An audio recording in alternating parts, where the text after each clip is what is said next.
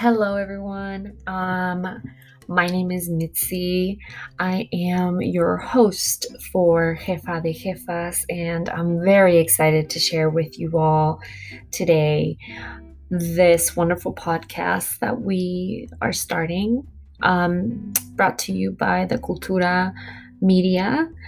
Um, Jefa de Jefas is going to be an very intellectual, jefa feel podcast that will discuss an array of topics um, to keep you in the loop about everything that is going on in the world, in the US Mexico border region, which is our niche, um, and also about what it takes to make the jefa moves that you need to make, particularly with some of these topics that are you know, sometimes daunting and intimidating.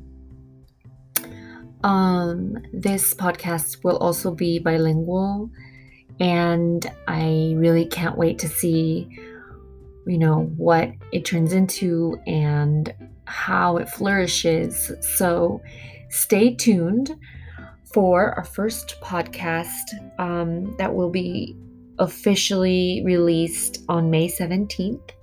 It will be our first episode and we're going to record it live from the San Diego border with Tijuana with a dear friend and colleague of mine, Miguel Aguirre, who does incredible work on the border and will give you a very cool and unique perspective on what's going on on the ground when it comes to economic development and not so much about immigration, but more about what is the daily life like there? What is it actually like to be crossing the border and going between countries? And what does that mean for people that live there in that community, both in Tijuana and in the border communities of San Diego?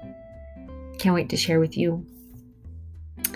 So stay tuned, follow us, and subscribe, and see you on May 17th.